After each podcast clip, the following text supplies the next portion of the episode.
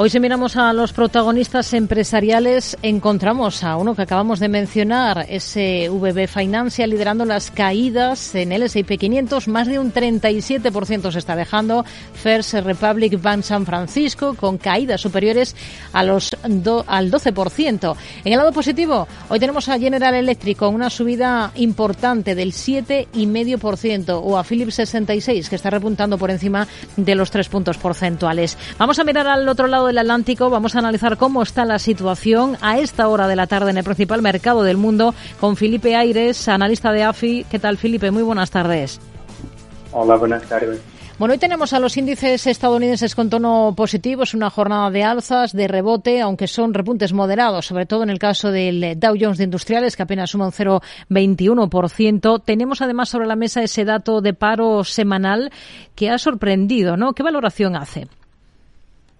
Sí, bueno, sesión que como dices empieza ligeramente al alza en Estados Unidos, pero la verdad es que el sentimiento de mercado eh, ha cambiado en los últimos días con el discurso de Powell y, nuestra visión es que las bolsas todavía tienen que ceder más para eh, ajustarse a ese escenario que empieza a ganar fuerza otra vez, que es el de un tipo terminal más alto, un pivote que llega más tarde y en consecuencia eh, mayor daño cíclico. Los datos de empleo, pues eh, sí que son la clave esta semana. Ayer ya tuvimos la encuesta ADP y la JOLT, que al final han seguido señalando que a pesar de que sí vemos algo de moderación, eh, la situación en este mercado sigue muy tensionada. Y hoy los datos de paro, que sí muestran más solicitudes por desempleo que la semana pasada, pero eh, no es del todo un dato alto ni suficiente para pensar que el mercado laboral ya se está eh, dando la vuelta, ¿no? Pero sin duda lo importante es la batería de datos que tendremos mañana. Así que es probable que hoy y, mañana, hasta que se conozcan esos datos, los movimientos en el mercado sean, como estamos viendo, pues eh, de baja magnitud, ¿no? Mañana sí tenemos eh, unos datos que otra vez muestran tensionamiento como en enero, pues eh, eso reforzaría la tendencia bajista de los últimos días. Si sorprenden a la baja, podrían contribuir a una ligera mejora del sentimiento y, permitir que los índices recuperen un poco eh, las, caídas, las caídas de los últimos días. Pero nosotros en conjunto creemos que, o en el cómputo global, creemos que en el corto plazo es más probable que, observemos más caídas. Hoy tenemos al sector petrolero en el punto de mira porque hoy presenta el presidente de Estados Unidos, Joe Biden, un proyecto presupuestario en el que se propone acabar con los subsidios a este sector, a las petroleras, además de otros asuntos como bajar los precios de los medicamentos o financiar con dinero público la educación infantil. Pero nos vamos a centrar en las petroleras. ¿Estarían al margen ahora mismo del sector en Estados Unidos?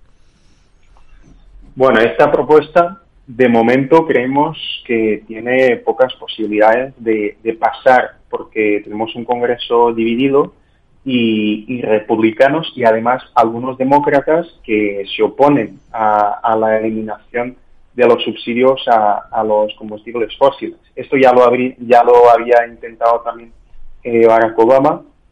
Eh, así que, como decía, creemos que será difícil que se llegue a aprobar, menos tal y como se está planteando.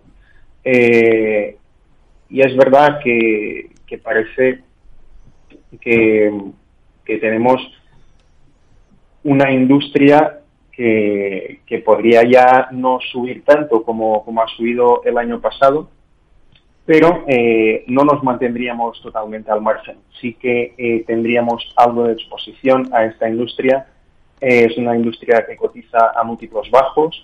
Eh, puede que se vengan varios años de, conflicto geopolítico en los que es interesante para los países no depender de terceros, así que no, no excluiríamos del todo estas empresas de nuestras carteras. Hmm.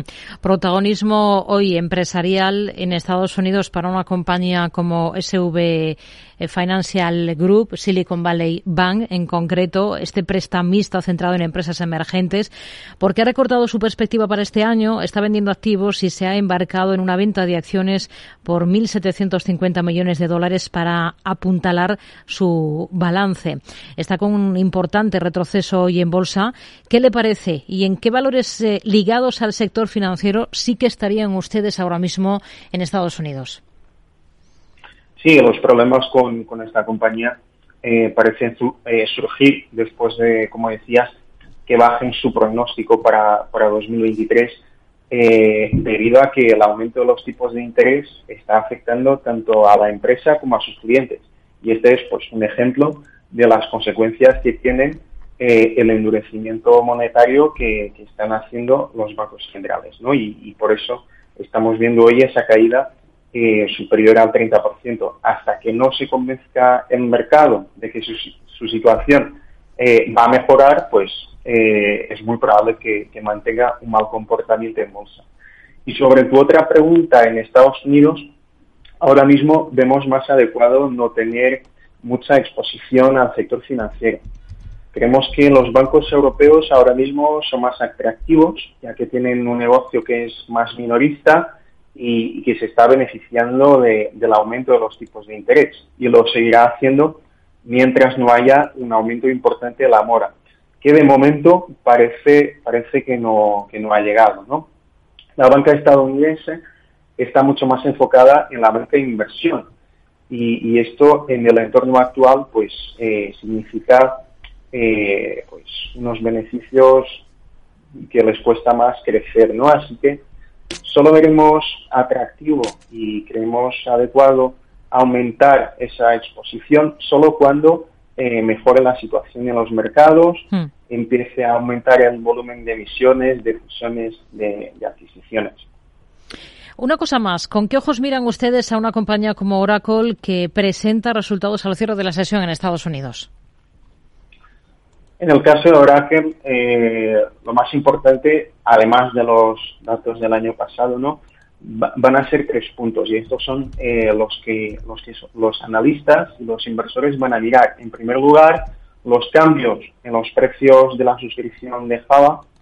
En segundo lugar, las inversiones de Oracle en inteligencia artificial y en aprendizaje automático. Este es un tema eh, que los mercados están mirando ahora mismo y, en tercer lugar, la competencia eh, con otros proveedores de nube y, productos de bases de datos. Estos van a ser, sin duda, los puntos que, va a vigilar el mercado y los que van a definir eh, la dirección de, las acciones de esta compañía, que es verdad que desde octubre han subido de forma significativa, pero en las últimas semanas eh, han estado en, en, la horquilla de 85-90 dólares y no mm. salen de ahí. Así que veremos si hoy eh, los datos seguramente van a ser determinantes, pero veremos si salen al alza o, o, a la baja. Estaremos muy pendientes. Felipe Aires, analista de AFI. Gracias. Muy buenas tardes. Gracias.